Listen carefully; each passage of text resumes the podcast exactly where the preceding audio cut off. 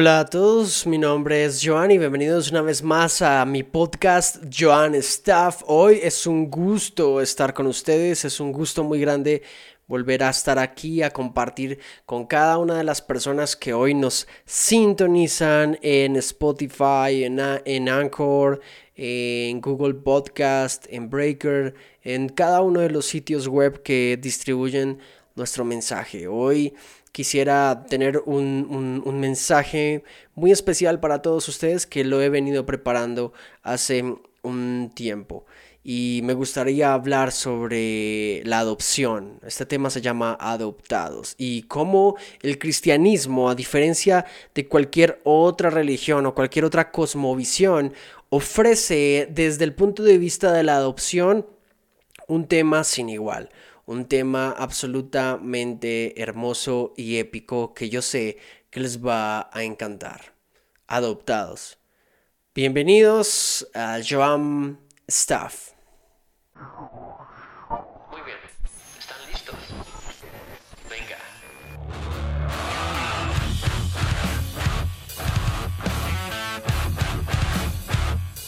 Joam Staff Podcast. Ok, esa, esa, esa introducción me gusta mucho. Es una introducción bastante genial y de hecho he pensado implementar algo similar en mi canal de opinión y pensamiento. No sé cómo, cómo nos pueda resultar algo así, pero supongo que será algo bastante, bastante genial y genuino. Eh, ya saben ustedes, yo vengo desde el canal de YouTube de Opinión y Pensamiento, allí me pueden encontrar. También en un canal de YouTube de Joan Contreras, mi canal de música personal y de mi proyecto de rock eh, Capitán, que de hecho la introducción es una canción de Capitán eh, que pronto vamos a sacar, así que búsquenos allí en YouTube, en todas estas estos canales donde estoy ofreciendo bastante, bastante contenido. el, el, el tema de hoy sí habla principalmente de la adopción. Y es un tema muy lindo, es un tema que en lo personal eh, yo pensaría que toca las fibras de mi corazón porque en mi casa, bueno, en mi familia, más bien que en mi casa, en mi familia hay, hay, hay experiencias o vivencias cercanas a la adopción. Y sabemos que es tener familiares eh, que fueron adoptados o acogidos por el, por el, seno eh, de la casa, el núcleo de la casa. Y es que si, si lo piensas de una manera muy, muy calmada y tranquila, eh, te darás cuenta que el centro del cristianismo o parte del centro de lo que el cristianismo ofrece como una cosmovisión muy adecuada para ver el mundo hoy, mañana y siempre, es que en el centro de la cristiandad está la adopción o el principio de la adopción. No hay ninguna otra religión, aunque a ustedes ya saben, no me gusta encasillar el cristianismo con la religión, eh, no hay otra cosmovisión que integre una, un principio tan hermoso y tan recíproco, tan genuino y tan bondadoso como lo es precisamente la adopción. Y el cristianismo tiene eso la adopción. Es un tema genial, es un tema hermosísimo que hoy les vengo a compartir con eh, muchísimo agrado, con muchísimo gozo en este formato del Joan Podcast, que espero pues les, esté gustando. Joan Podcast, no, Joan Staff. Eh, bueno, Sigmund Freud, empiezo así, Sigmund Freud eh, dijo en uno de sus escritos, no puedo pensar en una necesidad más grande y más fuerte en los niños que la necesidad de protección de un padre. Esta es una frase de Freud respecto a los estadios en la infancia y lo importante que era la figura masculina en los niños, en los pequeños. Y es que eh, aunque no quiero solo hablar de la figura masculina, quiero hablar de la adopción, pienso que la figura paterna y materna son figuras esenciales en el psicodesarrollo de cualquier ser humano. Ahora, ¿qué pasa con aquellos que han sido olvidados, que han sido abandonados o que han sido dejados a un lado? Hace un tiempo en mi canal de YouTube de Opinión y Pensamiento ustedes pueden ir a, a ver allí el contenido.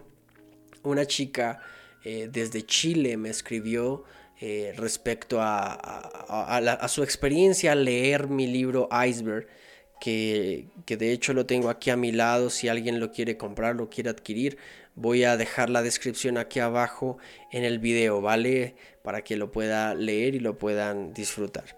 Y ella me escribió por Instagram una historia muy hermosa, eh, los invito a ver el video, pero en pocas palabras, ella fue adoptada por eh, un pastor y por una, pues por toda una casa, ¿no? Fue adoptada después de un trágico, unos trágicos sucesos en su hogar paterno y materno. Y, y, me llama mucho la atención y poderosamente la atención porque la adopción tiene que ver constantemente con el cristianismo, la necesidad que tienen los hombres, las mujeres, de tener una figura paterna, una, una figura de autoridad, una figura allí. Ahora, no hablo solamente del padre, vuelvo y les repito, hablo también de la madre, de, ambos, de, esa figura de los padres eh, o de que alguien te adopta, sea un abuelo, un tío, alguien te adopta en su estilo de vida, alguien te acoge en su estilo de vida. Yo tengo aquí unas unas eh, pocas cifras acerca de la adopción en el mundo y quisiera rápidamente dárselas. Más del 60% de los niños tienen dificultad para encontrar un hogar debido a que sus edades van de los 7 años a los 18 años de edad. El 58.2% de las personas prefieren adoptar niños entre 4 a los 9 años. 80% de los niños tienen entre 0 y 6 años al ser adoptados. En adopción nacional, la mayoría son menores de un año. Rusia, China, Vietnam y Etiopía son los países que más niños ofrecieron para la adopción en el, año 2014. Y ya hablando principalmente de Colombia, por ejemplo, en Colombia las familias colombianas adoptaron cerca de, 100, de 718 niños y las familias extranjeras 672 niños colombianos, para un total de 1.390 según el ICF en el 2019 a corte del 31 de diciembre. Desde 1997 Colombia ha dado en adopción a más de 49.644 niños. Cerca de 162 familias extranjeras están a la espera de adopción de un niño colombiano hoy. Ahora, eso lo puedes trasladar a tu país. Mira las estadísticas de tu país donde quiera que me estés escuchando, desde México, Estados Unidos, Chile, Perú, Argentina, Bolivia, Uruguay, Paraguay. Donde quiera que me estés mirando, cada país tiene sus propias estadísticas. Y son estadísticas que apuntan al hecho de que la adopción va de la mano con un deseo constante de que eh, tengamos un hogar, de sentirnos que pertenecemos a alguien o a algo. Y es un deseo que mm, trasciende la vida, trasciende, trasciende cualquier cosa a nuestro alrededor. Ya, llámala como tú quieras llamarla, amor, eh, eh, sentimientos, economía, pareja, eh, sueños, eh, anhelos, proyectos, lo que tú quieras. La adopción es un acto complejo de, de, redignificación a quien ha perdido el valor en algún momento. La adopción, sin dudar alguna, es un acto bastante complejo que busca redignificar, o sea, devolverle la dignidad que tenía la otra persona. Una persona que ha sido dada en adopción es una persona que en algún momento pudo haber perdido su valor sentimental, su dignidad como humano, eh, su posición como persona en alguna familia. hay familias que obviamente entregan a sus hijos o a sus familiares porque ya no tienen el recurso para sostenerlos. Pero sin lugar a dudas, sea cual sea la, la, razón para que esto pase, la persona en algún momento sentirá que pierde valor.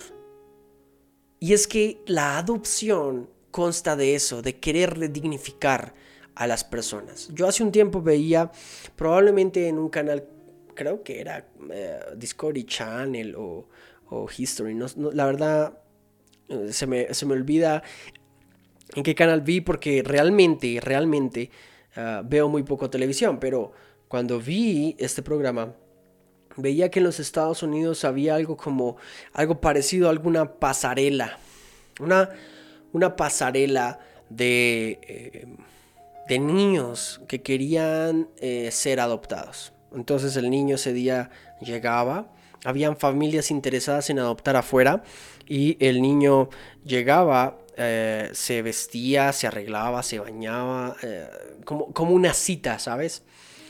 Pero estos niños estaban tan emocionados ese día que se esforzaban a tal punto de impresionar a la familia que los pretendía.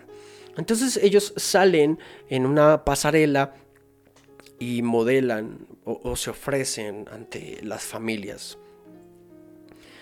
Es, un sentimiento encontrado porque cuando yo veía eso yo decía, ¿cómo, cómo puede ser posible que, un niño para ser adoptado tenga que mostrarse a una familia? ¿No?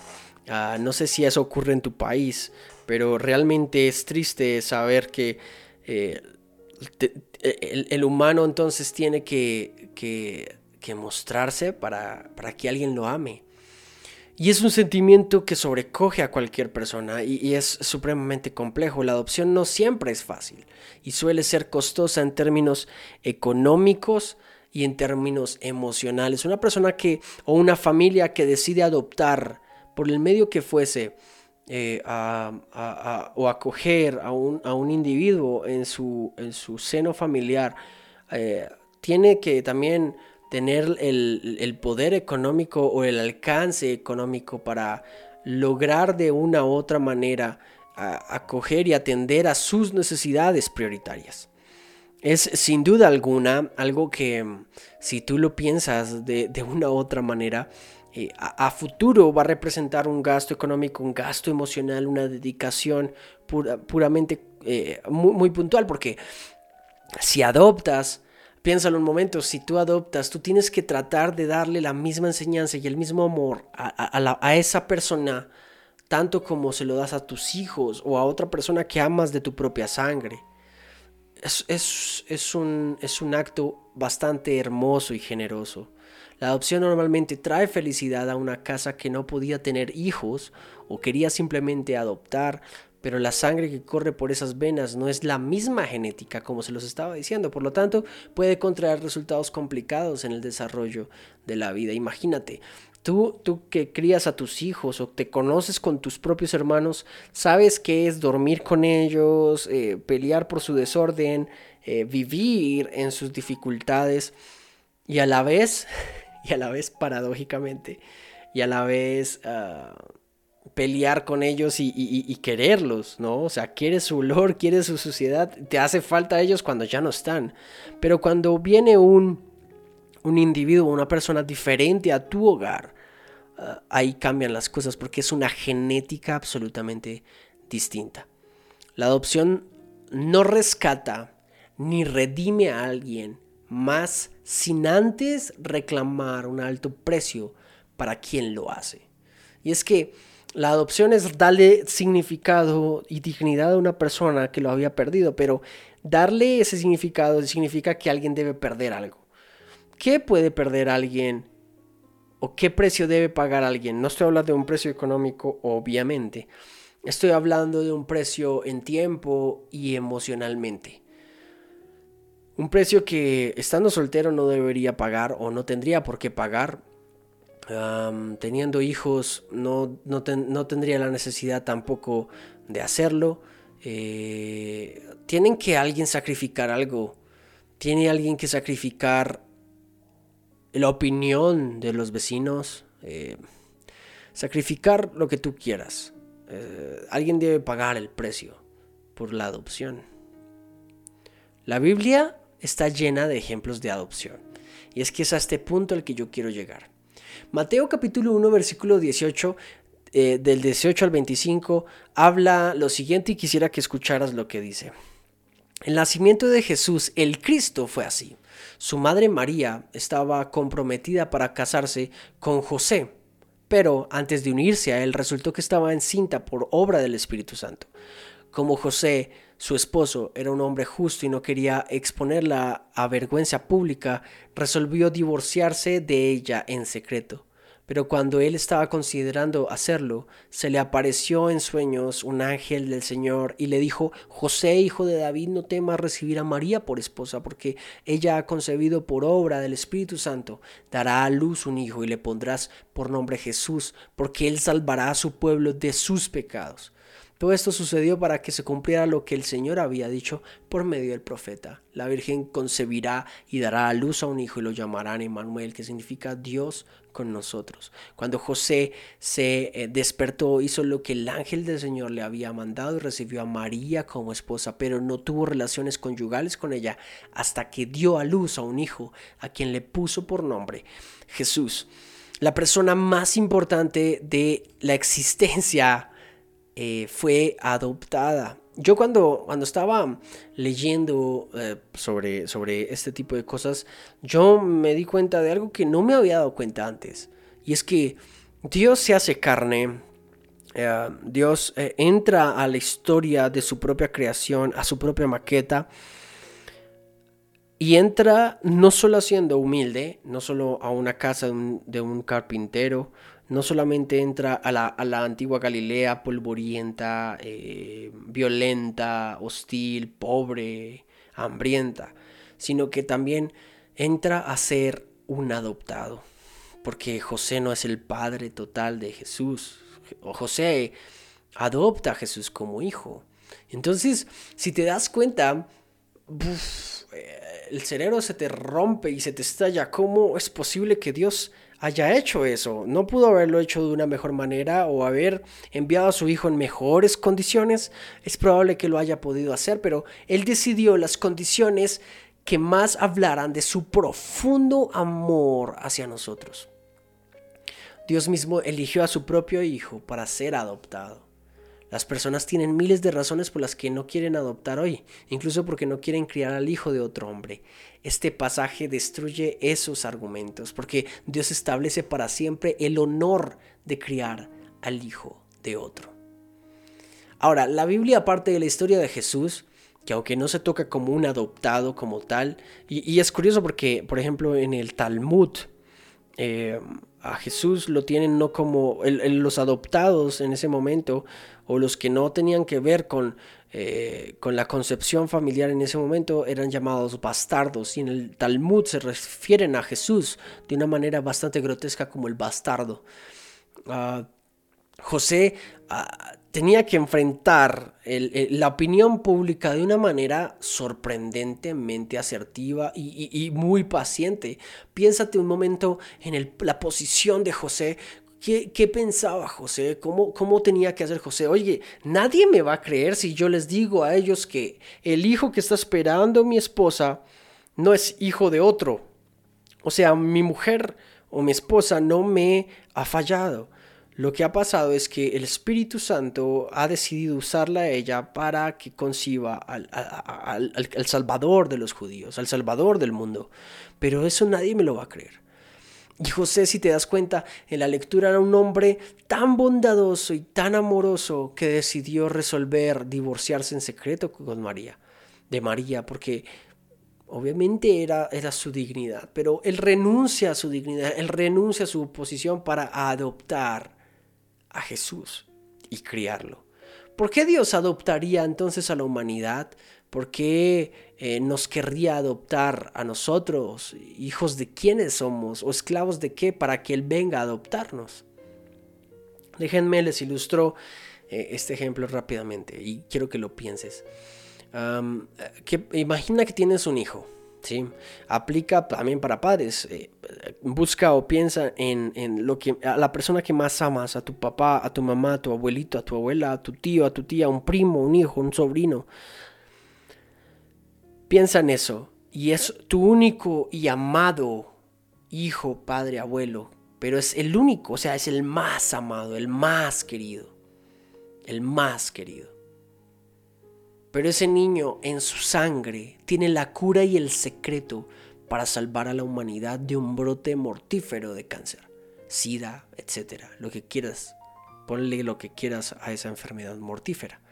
Resulta que esa enfermedad letal es altamente contagiosa, altamente peligrosa y altamente transmisible genéticamente. Esa enfermedad la tienen no solo las personas buenas o agradables, la enfermedad la tienen violadores, psicópatas, terroristas, mentirosos, asesinos, manipuladores, hijos que se convertirán en genocidas, niñas que se convertirán en asesinas, despiadados maltratadores de hijas, despiadados maltratadores de animales, mujeres que mañana se convertirán en jefes indolentes, hombres que mañana se convertirán en políticos corruptos. Imagínate, tu hijo, tu ser amado, tiene en su sangre la cura para salvarlos a todos ellos. ¿Es él o son ellos? ¿Qué dirías tú? En esa misma posición, ahorita que lo, que lo piensas, y, yo creo que lo estás meditando en tu casa, en tu trabajo, en tu iglesia, en tu carro, mientras caminas, mientras lo vas meditando, seamos sinceros, creo que todos diríamos finalmente, yo no, yo no lo haría, ellos, ellos no lo merecen. ¿Cierto? Mm, vale más mi hijo, o vale más mi padre, o, vale más mi hermana, o vale más mi abuelo. Y es totalmente ah, respetable el, el pensar de esa manera. Pero en la Biblia sucede algo absolutamente diferente. Juan 3:16 dice, porque de tal manera amó Dios al mundo que ha dado a su Hijo unigénito para que todo aquel que en Él cree no se pierda, mas tenga vida eterna. Dios sabía que lo único que podía salvar a una, a una, humanidad tan corrupta y tan corrompida, no solo de ese momento, sino que vendría siglos y siglos después. El único camino que se podría abrir para devolvernos a Él, a Dios, al Padre, al Creador, el único camino era Él mismo. Nadie más podría hacerlo. Dios decidió enviarse a sí mismo en forma de siervo. La Biblia en Filipenses dice, Él no encontró a qué aferrarse, a su poder, a, su, a su, dominio, a su autoridad, a su, sabiduría, y no se aferró a nada de eso y se convirtió en un siervo, en un esclavo, tal como nosotros, y vino a nosotros. Cuando tú comprendes eso, te das cuenta que Dios entrega a su Hijo para salvar a la humanidad. Es como si tú tuvieras, aunque el ejemplo es cósmicamente diferente, pero es como si tú entregaras a tu hijo, a tu hija, a tu padre, a tu madre, para que salvaran con su sangre a toda la humanidad. Eso es lo que hizo Dios, literalmente. Y lo que Juan 3:16 dice es exactamente eso. Yo hace, algunos, eh, tal vez unos dos años, cuando leía otra vez este verso y tenía mis tiempos personales de lectura de Biblia en la iglesia y, lideraba a los jóvenes, yo leía este pasaje y me acordaba, yo decía, oye, yo, yo soy privilegiado totalmente porque cuando tú lees ese pasaje dice, él entregó a su hijo unigénito. O sea, él entregó al propio hijo, al propio porque la sangre de Él salvaría a todos. El precio que Él pagó no fue mucho. Y yo cuando leía, yo decía, entonces, ¿cuál es mi lugar? Claro, yo soy hijo de Dios, pero, pero, pero entiendo eso. Entiendo que Dios a precio de sangre me ha adoptado. Me ha hecho su hijo a través de la sangre de su unigénito hijo, de su hijo unigénito wow, si tú te pones y lo piensas y, y, después de terminar de escucharme, te vas a tu trabajo, a tus clases, a tu casa y durante todo el día lo piensas, te vas a dar cuenta que es un privilegio ser adoptado. En todo sentido. Porque cuando tú tienes un hijo, biológicamente hablando, tú no decides cómo sea el hijo, ¿no? O sea, tú dices, ok, yo quiero que mi hijo sea así, así, así. Que tenga estas eh, cualidades, que tenga estas, eh, esta, esta forma en sus ojos, que tenga esta contextura, que sea así, así, así. No, o sea, tú, tú vas a la fija. Tú vas y, quieres tener a tu hijo y, amas a tu hijo, pero quien es adoptado ha sido elegido entre muchos otros. Eh, hay 100 niños, hay 100 personas y quien ha sido adoptado es porque alguien decidió que tú le, tendrías todo su afecto. Alguien dio y vio en ti, en tus ojos, algo que alguien más no vio. Y si lo piensas así, quien es adoptado ha sido elegido. Elegido. Y de hecho es, es una de las cosas más hermosas de la adopción. La entrega trágica y misericordiosa de Dios a través de su Hijo fue la paga para comprar nuestra adopción y podernos hacer hijos de Dios. El precio que Dios pagó fue muy alto, arriesgándolo todo, poniéndolo todo a nuestro favor, para llamarnos hijos. Tal fue su adopción, eh, tal fue el sacrificio de Jesús, de su unigénito en una cruz, que ahora podemos llamarlo Abba. Para los que no conocen la palabra Abba, Abba es una palabra en, arameo, arameo antiguo. Eh, era el nombre cariñoso que, se usaba, que usaban los niños arameos. Eh, el siglo III eh, antes de Cristo aparecen las primeras, digamos que los primeros registros textuales en los papiros de, la palabra Abba.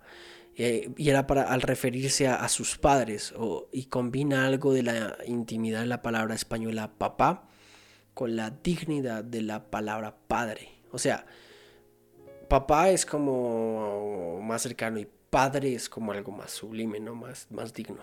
Y las mezcla.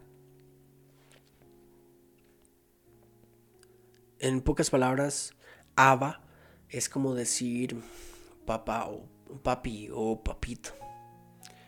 Él nos dejó hacerlo.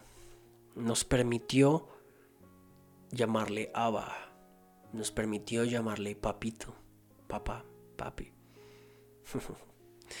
Eso no te lo muestra ninguna otra cosmovisión, en serio. El anhelo de Dios es que todos procedamos libre y conscientemente a dejarnos adoptar por Él para ser llamados hijos de Dios y así ser llevados por Él a una frontera más allá del cosmos, en donde está su hogar. La adopción que Dios nos da es como un boleto a ir directo hacia donde Él está. Un pase, un go pass, un, pase de oro para tomar el, tren hacia donde Él está. Y Él está más allá de la frontera del cosmos. O sea, nuestro viaje nuestro viaje es, bastante amplio y podríamos hablar de eso en otro momento. La palabra sobre la adopción es, es hermosa.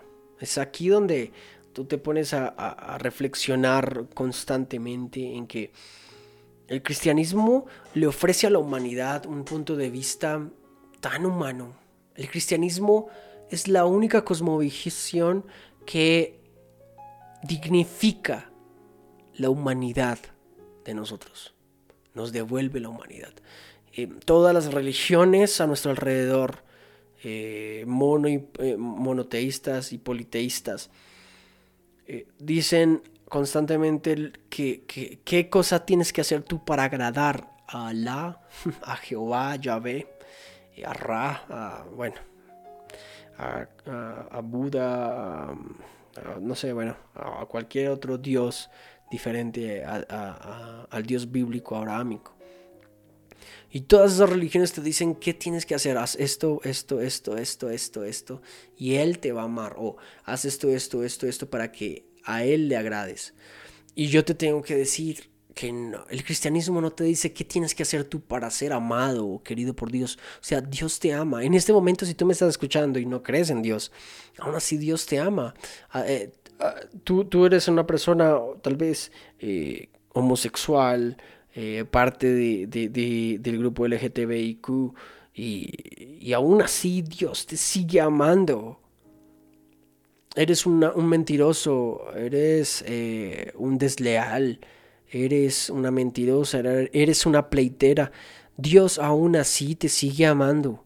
Dios aún así te ama. No tienes que hacer nada para que Dios te ame más. Únicamente tienes que aceptar su adopción. Que Él te adopte como hijo, como hija. Y así finalmente recibimos el tan preciado eh, regalo de la gracia infinita del amor de Dios. Este último pasaje que quiero compartirte está en Isaías capítulo 40 versículo 11.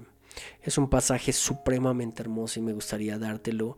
Sé que Dios te va a tocar y sé que Dios te va a hablar con él. Dice así. Alimentará su rebaño como un pastor. Llevará en sus brazos a los corderos y los mantendrá cerca de su corazón. Dios te quiere adoptar y, te quiere tomar en sus brazos y acercarte a su corazón y que escuches su palpitar, que escuches su voz, que escuches cómo Él pronuncia tu nombre. Eso es único. Es una, es una, mm, ¿cómo decirlo? Es, es una mm, sensación increíble que nadie en la vida debería eh, obviar. El, abrazo del Padre, el, el, beso en tu frente del Padre, el sentir que te dice yo te amo, te quiero y te devuelvo la dignidad que el mundo te quitó. Ya no eres esclavo, ya no eres hijo del pecado, ya no, ya no eres hijo de la esclavitud, del miedo, del temor, ya no eres esclavo del temor, tú ahora eres mi hijo. Ya no eres hijo de quien te maltrataba, ya no eres hijo de quien te traicionaba, ya no eres hijo hija de quien te violaba, ahora eres mi hija amada y yo te voy a cuidar y yo te voy a respetar y yo te voy a enseñar y te voy a pastorear. Adoptados.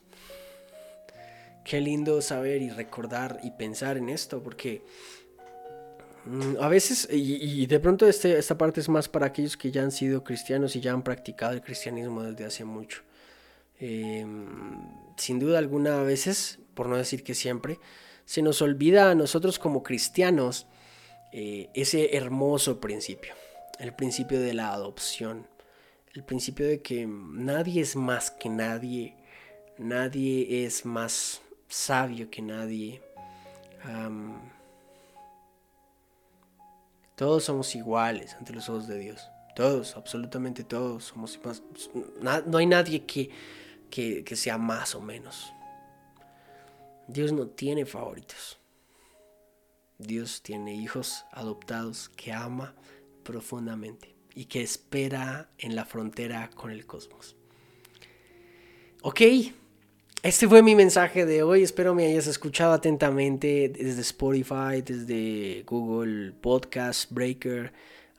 por ahí hay otros eh, sitios de podcast que están distribuyendo mi material y agradezco mucho eso. Ya sabes que me puedes buscar en Facebook como Joan Contreras, en Instagram como Joan Steve Contreras, si no estoy mal, en Twitter, aunque no soy muy activo en Twitter y eh, en mi canal de opinión y pensamiento en YouTube. Ahí cuelgo otro tipo de contenido. Eh, estoy colgando también el podcast que estoy haciendo con ustedes aquí. Eh, para ver si hay gente en YouTube que nos está escuchando o solo nos escuchan en Anchor y en Spotify. Y bueno, ahí, ahí, me pueden, ahí me pueden encontrar. Dios los bendiga a todos. Gracias por estar aquí. Compartan este podcast con alguien que le pueda gustar. Compártelo con tu familia, con tus amigos, con tus hermanos y que nos escuchen en, su trabajo y en su carro. Nos vemos en una próxima Jesús Honra. Bye amigos.